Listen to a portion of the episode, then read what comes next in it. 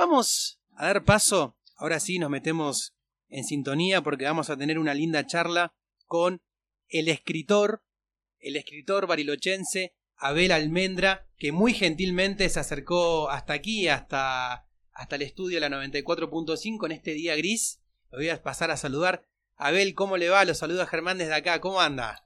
Hola, buen día Germán. Este, bueno, agradecido por la invitación.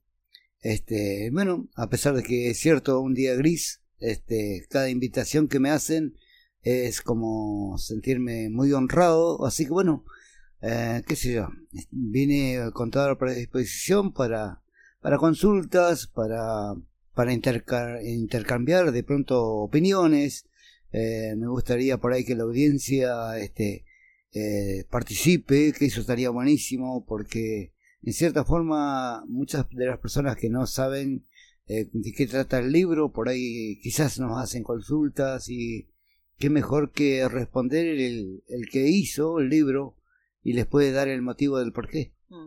Abel, ¿cómo, ¿cómo te llevas con, para escribir con el tema de, ahí vamos a meternos de, lleno con, con décimas de un albañil, pero con tu libro, con tu flamante libro que anduvo, que tuvo condecoraciones en la municipalidad, el otro día en la legislatura, ¿cómo te llevas con, con el tema de la lluvia? ¿Te inspira vos para escribir? Eh, en realidad yo creo que toda mi vida tuve la facilidad de, primero de cantar, de memorizar. Eh, no sé, debe ser una, una suerte de poder haber nacido de esa manera y el hecho de escribir eh, es como, como un hobby, como algo que siempre me gustó. Mm, tal cual, tal cual. Pero, por ejemplo, ¿cómo, ¿qué te inspira? ¿Te inspira la lluvia? Digamos, a mí me pasa que a veces cuando uno va a escribir dice, bueno, aprovecho que está un poco nublado, me quedo adentro, eh, me voy ahí por las ramas en el mejor sentido de mis pensamientos y ahí agarro el, cuadernillo que veo que tenés ahí en la bolsita y, le pones a escribir o, o tenés un momento que... A ver, ¿la inspiración cómo te llega a vos, escritor? Eh, no, no, yo, yo no elijo, no elijo momentos ni estados de ánimo ni nada, solamente tengo que estar en un espacio tranquilo donde de pronto digo, bueno, ahora voy a escribir algo. Eh, listo, simplemente me pongo a escribir, no, no necesito que el clima esté lindo, ¿no? Simplemente te necesito un ratito de paz, de tranquilidad y de, de pronto de no tener interrupciones por el tema de, de una llamada de alguien o por estilo, entonces voy escribiendo. Después atiendo a lo que tengo que hacer y después sigo escribiendo. O de lo contrario, a la noche, en vez de por ahí mirar en la tele, que capaz que hay algo aburrido, directamente me pongo a escribir algo. Y entre mm. eso, matecito y escritura. Tal cual. Em, Abel, vamos a pasar el teléfono también del WhatsApp nuestro aquí de Comunicación Random Radio, siguiendo un poco lo que decías de esto de que si algún vecino se quiere comunicar. El WhatsApp es 294 481 7725. 294 481 7725 y ahí le pueden hacer una pregunta a Abel o lo que tengan ganas de comentar. Eh, yo estuve leyendo el libro, tu libro, Abel, también lo, se lo pude regalar a mi abuelo, viajó hasta Viedma. Em, décimas de un albañil. Décimas de un albañil. ¿De qué se trata, Abel? Eh, en sí, bueno, el término décima para la audiencia sería de la forma en la cual cantan los payadores. La mayoría de las veces lo hacen décimas o en sextillas, en, la, en las domadas, en, no sé, en, en eventos como José, eh, Jesús María o algo por el estilo. Sí. Eh, y es una de las formas en las cuales uno puede contar, contar las cosas eh, sin interrumpir lo que quiere contar en un párrafo. por eso que la décima es como más completa que otro, otras formas, como la cuarteta, que para, para otro tipo de música y todo eso. Eh, y el, libro en sí lo que cuenta es la historia de un muchacho cualquiera, porque le cabe a cualquiera, eh, que haya tenido que ingresar a trabajar en las obras como un ayudante sin conocimiento alguno y a partir de eso desarrollarse dentro del ambiente, eh, tener la posibilidad de aprender el oficio y de paso querer aprender el oficio porque eh, hay que reconocer que hay personas que entran en el ambiente de la obra y quieren estar ahí con la pala y no preocuparse por, por conocer ni asumir responsabilidades de más, de más nivel. Entonces, eh, lo mejor que puede ser de que de pronto uno entre a algo, a algún oficio y aprenderlo, porque en definitiva a la larga sirve para uno. Entonces cuenta, el ayudante, eh, ayudante aprendiz en aquella época se tomaba así a alguna persona Después estaba el medio oficial, el oficial y el capataz. Así que cada uno de los roles eh, tiene su grado de responsabilidad en, en, la función específica que sería construir lo que sea, una casa, un muro, eh, lo que lo que existe. ¿Sigue funcionando ese esquema, digamos, de, de posiciones o, no, o no tanto ahora? Eh, sí, sí, sí, continúa, continúa precisamente porque eh, si vamos desde arriba hacia abajo, obviamente que están los, eh, los las personas que tienen la instrucción necesaria con mm. títulos como constructores, arquitectos, ingenieros que están por encima y los maestros mayores de obra. De ahí en más, bueno, se desciende al capataz, que el capataz sería el que dirige, el que dirige al personal en sí eh, de pronto no está tan dedicado al, control específico de la calidad de la obra. Eh, y después están los albañiles, los oficiales albañiles especializados que de pronto hacen lo que sería lo más detallado la terminación, lo que está más a la vista. Y el albañil normal, común, que bueno, se dedica a levantar paredes, a, a hacer contrapisos, piso, un montón de funciones. El medio oficial que vendría a ser el, el principio de un albañil donde puede desarrollar alguna cosa pero con el control de los superiores. Mm. Y después el ayudante que simplemente alcanza materiales para un lado, para el otro, carrera bolsas de cemento, arena, ese no, no, cumple ninguna otra función que no sea el sacrificio de acercar materiales. Tal cual, tal cual, que es fundamental también, ¿no? Sí, sí, sí, sí. Fundamental el hecho de acercar materiales y mantener la, la, la obra eh, con un cierto grado de limpieza y de, de, comodidad para poder desplazarse con el resto de cosas, porque si mm, no estaría todo tirado en el suelo y cualquiera se tropezaría con lo que sea y para eso está la ayuda. Me, me, lo estoy imaginando, ¿no? Como el que va ordenando todo el despiole que arman los otros, laburando. Por, lo menos a mí cuando me enseñaron, me enseñaban que yo tenía que ir barriendo el material sobrante, eh, sacando las piedras, eh, corriendo bloques eh, o acercar bloques, eh, armar, desarmar andamios, dejar las cosas guardadas en su lugar, en una gamela o en un depósito. Y eso era parte, parte esencial de lo que tenía que ser un, un ayudante, porque de lo contrario ese trabajo lo tenían que perder el tiempo los oficiales que iban produciendo en el avance de la obra. Claro, tal cual. ¿Te acordás o nos querés contar alguna anécdota que tengas ahí en décimas de un albañil? No contar el libro porque la idea... Eh, ¿Se puede comprar el libro o hay que esperar una nueva edición ahora? No, no, se puede comprar el ya libro. Ya está, digamos. ¿Sí? ¿Sí? sí, hay una tanda de libros. hay una tanda nueva entonces. Tengo, no, no, tengo, tengo un montón. Bien. Tengo un montón, gracias a Dios. Primero, eh, tengo que agradecer a la, a la legislatura provincial que me, me regaló una caja con libros y después, por supuesto, yo he ido eh, haciendo, volviendo a hacer copias, porque obviamente que en la medida que se va vendiendo yo no me puedo quedar sin stock. para cuando nosotros charlamos hace algunos meses atrás por primera vez, ¿cuánto había sacado una primera tanda vos? Así más a pulmón, ¿de, de, cuántos era? ¿Cuántos libros eran?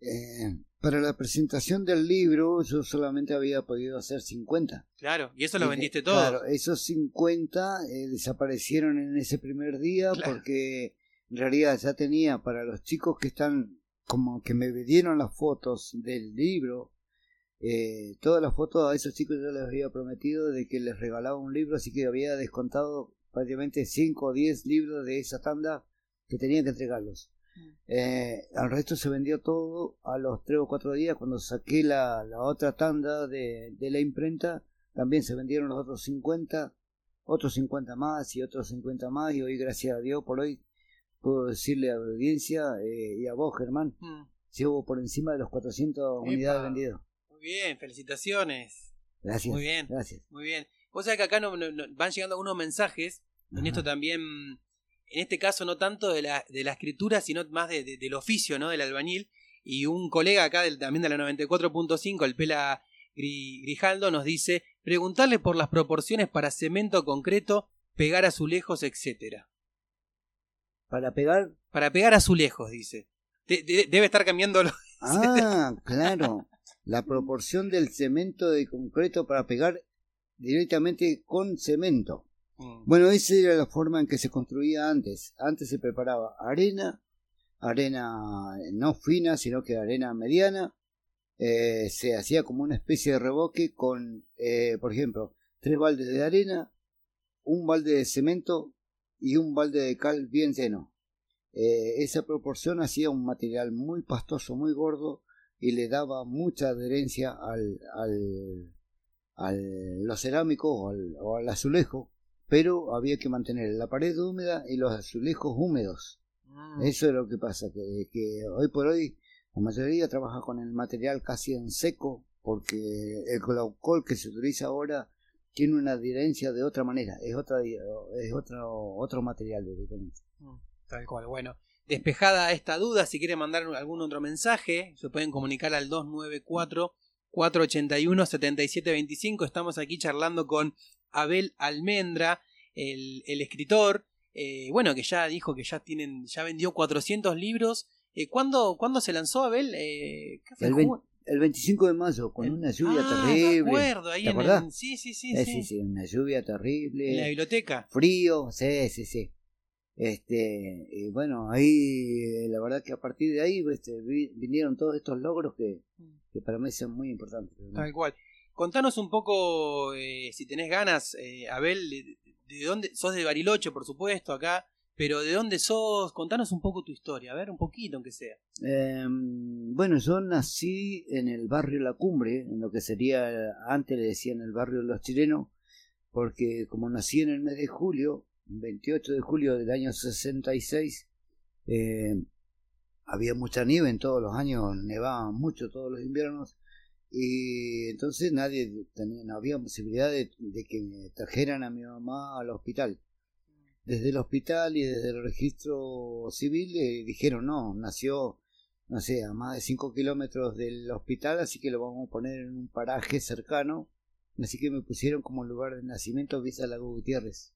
Mirá, derecho Villa Lago Gutiérrez, ni siquiera Bariloche. Claro, ni siquiera era Bariloche en esa época. Mirá vos. claro, pero claro, en esos años Bariloche llegaba hasta la Brown y habían bastantes casas, pero muy desparramadas en lo que sería el barrio La Cumbre, en el barrio Las Quintas, que nosotros desde allá le decíamos al barrio de las latas, porque se veían muchas casas hechas con chapones de con chapones de tambor. Eh, y estaba la escuela de frontera, que era la, que le decía la escuela de frontera, que no me acuerdo el nombre, ¿cómo es? La escuela de Esquinta. Sí. Y algo del barrio de Moticia, que más o menos lo que se veía. Después el resto era todo campo. Todo campo. Ahí Villa Lago Gutiérrez, nada que ver como es ahora. No, no, contando de, contando de la Brona hacia arriba, mm. yo recuerdo que había por donde está la Diagonal Gutiérrez, eh, donde está la escuela 184, 284, el barrio Airplay, ahí había una casa donde había un montón de cachirulos viejos. Y nosotros decíamos que era un tipo de chacarita, algo parecido, porque era un montón de cachirulos viejos. Después había una un como un cuadro grande allá por donde está la calle Manje que era de una familia de apellido Cueto que tenía un frigorífico y había un galpón grande donde hacían de carnicería, de despostaje y todo eso. Eh, pegado a eso estaba eh, un campamento de vialidad nacional y después una casa allá por el barrio Omega que era de una familia Salas. De ahí directamente era todo campo hasta allá, hasta y hasta el Cerro de la Ventana, que creo que estaba la familia Frede, unos de apellido Gallardo por allá contra el cerro en el barrio Unión arriba, eh, y la familia Ancabil en, la, en el Sanjón que da en la, que ahora es la avenida Widerhall. Sí. Eh, llegando, a ver cómo podría decirte, Sí, llegando al barrio Malvinas, pero por el Sanjón ese que va por la avenida Widerhall, ahí había una familia de apellido Ancabil. Creo que eso eran todo, eso es lo que yo recuerdo más o menos. Tal cual. Eh, recién hablabas, eh, Abel, un poco de la, de la tapa del libro, eh, que también tiene una, vos ya me contaste, pero quiero que le cuentes a la audiencia esa linda anécdota de cómo surgió esa tapa, donde hay unos muchachos ahí todos saludando, la estoy viendo justo acá que está en la mesa. ¿cómo, ¿Cómo surgió esa, esa foto que, bueno, que va a ser una foto emblema, porque también tiene que ver con tu primer libro? sí, lo de las fotos, yo el año pasado cuando todavía me faltaba escribir un poco de la letra, eh, pasaba todos los días a hacer un trabajito de carpintería en el barrio botánico. Y estos muchachos estaban construyendo un galpón. Y entonces, cuando hacía frío, por ahí me decían: Pase, jefe, tómese unos mates, cómese un sancochito, pase a calentarse un poco, porque por ahí, claro, llovía, nevaba, y ellos estaban ahí. Hasta que se me antojó de preguntarles si tenían fotos, porque yo no tenía foto de obra y todos se ofrecieron, todos me ofrecieron las fotos de ellos y por eso gracias a ellos tengo ilustraciones en mi libro. Así que, este, por supuesto que debido a eso yo hoy por hoy me formé un grupo de amistades que no las pensaba ni siquiera conocer porque ellos fue voluntad de ellos. Y son, viendo las fotos, son todos eh, jóvenes, digamos, la en su mayoría. Sí, sí, yo creo que eh, no sé si el mayor de ellos tendrá 50 años o algo parecido, pero mm. son toda gente joven. ¿Y qué, te decían después cuando vieron la foto? ¿Qué, te contaban? Eh, eh, la verdad que la mayoría de ellos están muy contentos, por lo menos eso es lo que me han expresado, de, quedar plasmados en, la foto, porque lo hemos charlado, yo le digo, bueno chicos, cuando ustedes me den la foto de esto, ustedes van a estar, pero para, para su hijo, para sus nietos, le digo yo, para decirles, eh, mirá, yo trabajaba antes. Por más que ustedes sean ancianos, mirá dónde estoy yo. Acá ah. estoy. Y esto no, no te deja mentir, mirá. Y aparecerán los nietos y los bisnietos diciendo, mirá, mi abuelo estaba trabajando en una obra. Y ahí no hay mentira de por medio. Claro. Está el archivo, como se dice ahora. Eh, sí, es un orgullo para yo creo que quise también hacer de que su oficio y su sacrificio, eh, su, su, su, momento de espontaneidad que hay en estas fotos, porque son fotos que las sacaron entre ellos, así como, mm. como un típico juego de recuerdo. Claro. Eh, no son fotos que están preparadas por una pose, con, con, con algo de preparativo, de anterioridad, son fotos naturales. Espontáneas. Sí, sí, sí, salen y salen que era lo que yo quería. Así tal cual como, como lo dice el libro que habla de la realidad, la foto también tiene que ser real. Te propongo, Abel, que hagamos una pausa. Vamos a escuchar un poco de música. Vamos a escuchar a Saul Wenchul también. Eh, vamos a escuchar al, al, payador Saul Wenchul en esta pausa. Y después salemos un poco de eso también, que me interesó esto que hablabas de la realidad. La realidad de muchos vecinos que. Bueno, que mucha gente piensa que no existen y están ahí armando los cimientos de todo esto. ¿Te parece? Dale, dale, dale. Comunicación Random Radio. 11 minutos han pasado de las 2 de la tarde. Seguimos aquí charlando con nuestro amigo Abel Almendra, el escritor. Eh, bueno, estuvo presentando su libro hace poco, Décimas de un albañil. Sé que tiene otra cosa más que nos va a contar. Pero, Abel, te quería preguntar también, eh, ¿anduviste rodando con, con Décimas de un albañil? ¿Te han invitado a algún lugar? Digo, más allá de, estas em, condecoraciones de, la otra vez de, la municipalidad y también de, la legislatura. ¿Anduviste por algún lado? Porque también se inicia un camino, ¿no? Em, sí, bueno, primero acerca de invitaciones, desde, desde a los poquitos días de haber sacado eh, y haber hecho la primera presentación, la invitación más emocionante que he tenido desde en, su principio fue la del Hogar Emaus, después estuve en el colegio en el Peumán, después en algunos colegios, en bachillerato, en, y por último, ahora este miércoles, este miércoles de esta semana, el 25, eh, tuve la, la, suerte de, de, ser invitado por el grupo de, de, a ver cómo es que se les llama eso, ¿Grupo de lectura? no, no, Es, eh, es, un taller de escritura en ah. Villa Langostura que se llama Mactub. Mactub, según ellos me explicaron, eh, quiere decir estaba escrito. Eh, me invitaron a un salón hermoso con, mucho, con muchas obras de arte, mucho dibujo, mucha pintura. y pasamos una velada hermosa, la verdad que yo les agradezco un montón a esa gente, a la señora Betina Giacomino, quien fue la que me invitó, y bueno, este, eh, si tengo que nombrarlos a todos sería mucho porque no. Pero bueno, desde ya les agradezco de, todo corazón esa invitación porque han sido muy amables, muy respetuosos conmigo. Compartimos un momento de un par de horas ahí a full, a full. Eh, bueno, con mucha emoción. Tal cual. Antes de, Te quiero leer un par de mensajes que llegaron, un, escrito y un audio, pero... Mm, eh, cuando hablaste de la primera presentación en el hogar Emaús, dijiste que fue muy emocionante. ¿Por qué? Porque en el hogar Emaús, eh, cuando yo comencé a recitarles el primer capítulo del libro, vi lágrimas en los ojos de esos hombres que se ve que pasaron por circunstancias parecidas eh, entonces era como que le toqué la fibra de una vivencia anterior que posiblemente la perdieron por el alcoholismo, lamentablemente, o por abandonos familiares y algunos de ellos después me, me contaban que algunos se criaron en la calle sin padres, sin madre y de pronto estuvieron en el ambiente de la obra, entonces conocen lo que dice el libro y certificaban con su actitud de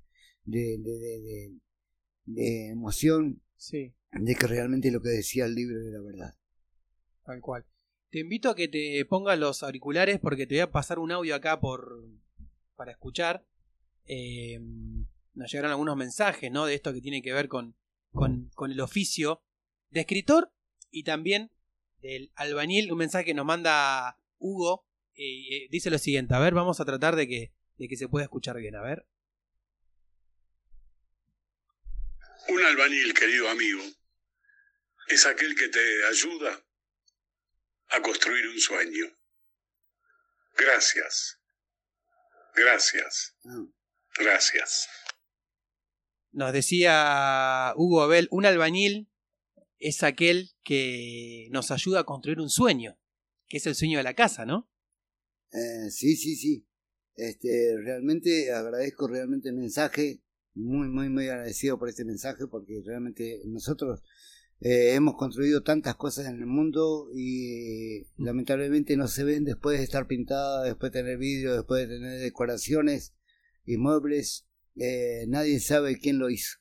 Así que es, eh, agradezco un montón a, este, a esta persona que haya mandado ese mensaje. Muy agradecido. Otro mensaje que llega, si querés sacate los auriculares, no, no pasa nada, porque así no, porque hay como una fichita ahí que no anda bien. Em, Felipe nos dice, el oficio de albañil debe ser de los oficios con más sacrificio y menos reconocido y a mi parecer de los más importantes, sino porque los albañiles son realmente reales artesanos y construyen casas, ¿qué más simbólico que eso? Es cierto, tiene toda la razón toda la razón, aparte de eso que creo que en la, en la, desde la, desde la prehistoria, todos los edificios que, que han surgido después de la época de los picapedreros, aquellos de egipcios y que se han construido la, la, las, las pirámides, todo eso, yo calculo que eso no puedo certificarlo, pero, pero deduzco que es así cuando comenzaron a encontrar un ligamento de barro que, adhería a las paredes, eh, deben haber comenzado a hacer de pronto unir piedras para sellar las grietas para evitar el viento y después de ahí en más encontraron algo que sí las pegaba como el cemento extraído de cerros de los cerros.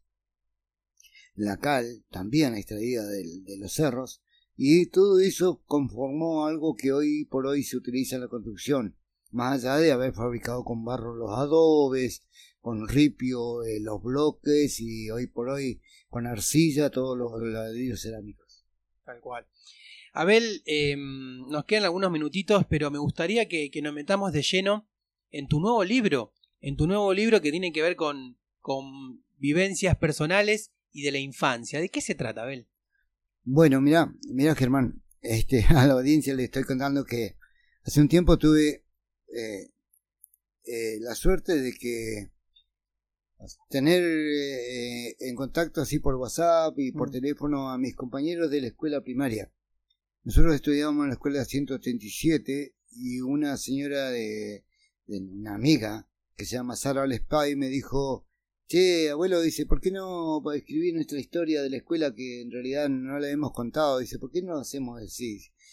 Y bueno, entre el grupito de ahí se pusieron todos de acuerdo y bueno, lo que puedo hacer es, si quieren, si vos querés, te leo una partecita de lo que sería la introducción del libro, si te parece, Germán. Me encantaría, Abel. Bueno, miren. Crónicas de nuestra niñez, la 137. Marzo. Primeros días y muchos de nosotros, aunque nos habían dicho nuestros padres, ¿este año vas a ir a la escuela? Creo que a esa edad y la circunstancia que a muchos nos tocó no ir a un jardín que prepare y adapte a estas criaturas salvajes, ariscas, solo dominadas por verdaderas y verdaderos domadores de fieras, que en su mayoría estaban al acecho para hacer picardías jugando despreocupados en sus casas o con los vecinitos amigos. Era otra época, donde había un ambiente más seguro y permitía variados juegos en espacios cercanos a cada hogar. Por eso, cada nuevo alumno expresaba, ya desde el día de inscripción, su verdadero yo. Algunos con tranquilidad y confianza, y otros temerosos, huidizos, tímidos, agarrados de sus madres o padres, llorando sin entender el por qué los dejaban con desconocido en esa casa grandota, rodeados de chicas y chicos vestidos de blanco, todos desconocidos. Eso es más o menos eh, eh, una parte. De ahí en más yo tengo, eh, tengo por ejemplo acá que yo puedo Así decir- arranca. Sí, ese sería el Bien. comienzo. El capítulo, digamos, el, ítem 1, el capítulo 1. ¿No? Claro, vendría a ser la introducción, porque en Bien. realidad esto va a ser una, una historia contada entre varias personas, en las, entre las cuales te puedo nom- nombrar, por ejemplo, Mm. son mis amigos, ¿viste? Sí. Mira, Sandra Edelman, Marita Ortega, acá tengo a Marta Herrera, Olga Puente, Mirta Rosa, tengo a Sara Lespay, Jorge Valenzuela, el Jorgito. Sí, sí, sí. Sí, sí, del el frutillar. Sí, sí, sí. Leticia Carrasco, que ella vive allá en República Dominicana. Después acá tengo a Viviana Bustamante, Giovanna Navarro, Miriam Martínez, eh, Gloria Velázquez, Alicia Cárdenas, Susana Teve, Ana Fernández, Nazario Belalmendra, que soy yo, este que soy uno de los tiros al aire que hay acá. Mm. Este, eh, después acá tengo a Luis Higuera, eh, Carlito Aguilar, Alfredo Barriento, Sergio Rosa, eh, Laura Flores, Fabián Barriento, eh, a ver quién más me queda acá. Eh, eh, eh, ah, Graciela, eh, no, Cristina Cárdenas, Marta Sí. Velázquez, María Soto, Nieves Montesino, Alejandro Báez, Gabriel Smith, y bueno, por ahí me faltan algunos que todavía me falta copiar. Tal cual, pero eh, Abel, en este nuevo libro salís del formato décimas. Te metes Sí, más en sí, prosa, te metes en prosa. Sí, sí, eh, esto ya no es prosa, esto es una anécdota eh, hecha entre varios, Claro. pero en sí también estoy encarando por otro lado una especie de de, eh, de anécdotas de las obras, pero no contando acerca del trabajo, sino acerca de circunstancias del trabajo, del tipo de, de- de caracteres que tienen las personas del ambiente de la obra. Ese lo empecé hace unos poquitos días porque dije yo, el libro de Sierras de un albañil culmina porque yo trabajé 10, 12 años en la obra en forma continuada desde pibe. Pero después yo no seguí en la obra. Después me dediqué a carpintería y podría contar el después de que de que terminaron las décimas se dedicó a carpintero, pero también queda inconcluso el tema de que del trato, de las conversaciones, de las bromas, de otras cosas que, que conciernen también a la obra este, en sí y, y que tampoco están relatadas, No, es como lo- más los sentimientos. más los sentimientos, Sí. porque esa es la otra.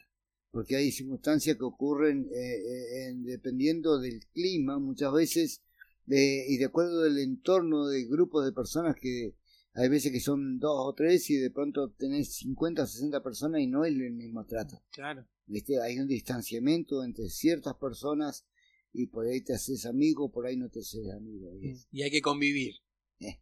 Tal cual. Hay que convivir, hay que convivir y son meses o años conviviendo con un grupo de personas que no a todos, no a todos los cae bien. Tal cual. Abel, yo te agradezco un montón, en serio, que, te hayas acercado acá. Estamos mirando cómo está el tiempo, está medio feucho afuera y te pusiste la 10, como se dice, y te viniste acá a, acá Moreno 46. Y antes de, quiero que le dejes un mensaje también a, los jóvenes. Eh, puede ser desde el lado de la escritura, desde el lado de tu historia, los jóvenes barilochenses. Pero contanos eh, dónde se puede conseguir, porque el vecino si quiere lo pudiera comprar ahora a décimas de un albañil, está en algunas librerías o lugares de acá de la ciudad. Bueno, bueno en principio hay en, en Uppsala, en el Shopping Patagonia de Onelli y Gallardo, eh, ahí todavía quedan ejemplares, después en el Corralón Sólido, que bueno, a esta hora la cerró, eh, en el kiosco Icari, en la 9 de julio de Albarracín, y en Valegras, que es una cafetería chiquita que está en Moreno, casi Bestet, eh, de bomberos del lado de arriba.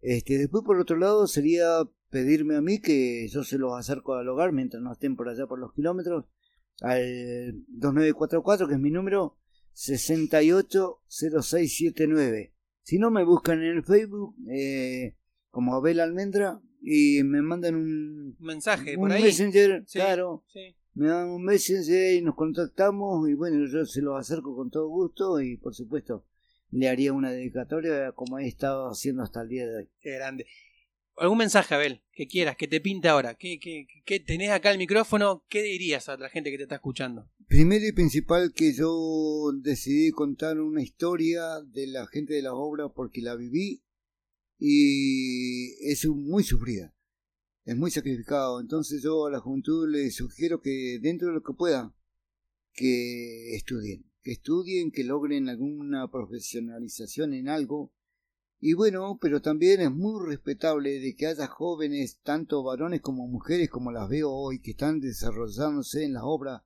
levantando paredes, revocando y todo lo demás, que también lo haga, porque eh, creo que el trabajo de la obra no se va a terminar nunca mientras la especie humana necesite unas paredes que las repare del viento, de la inclemencia del clima y todo lo demás. Así que desde ya un abrazo a todos, es lo único que puedo decirle. El que pueda estudiar, que aproveche a estudiar y el que no, bueno, que se dedique a lo que le gusta hacer, porque en realidad tampoco es denigrante sentirse o decir que es un albañil. Gracias, Abel, ¿eh? muchas gracias. Germán, te agradezco un montón la invitación.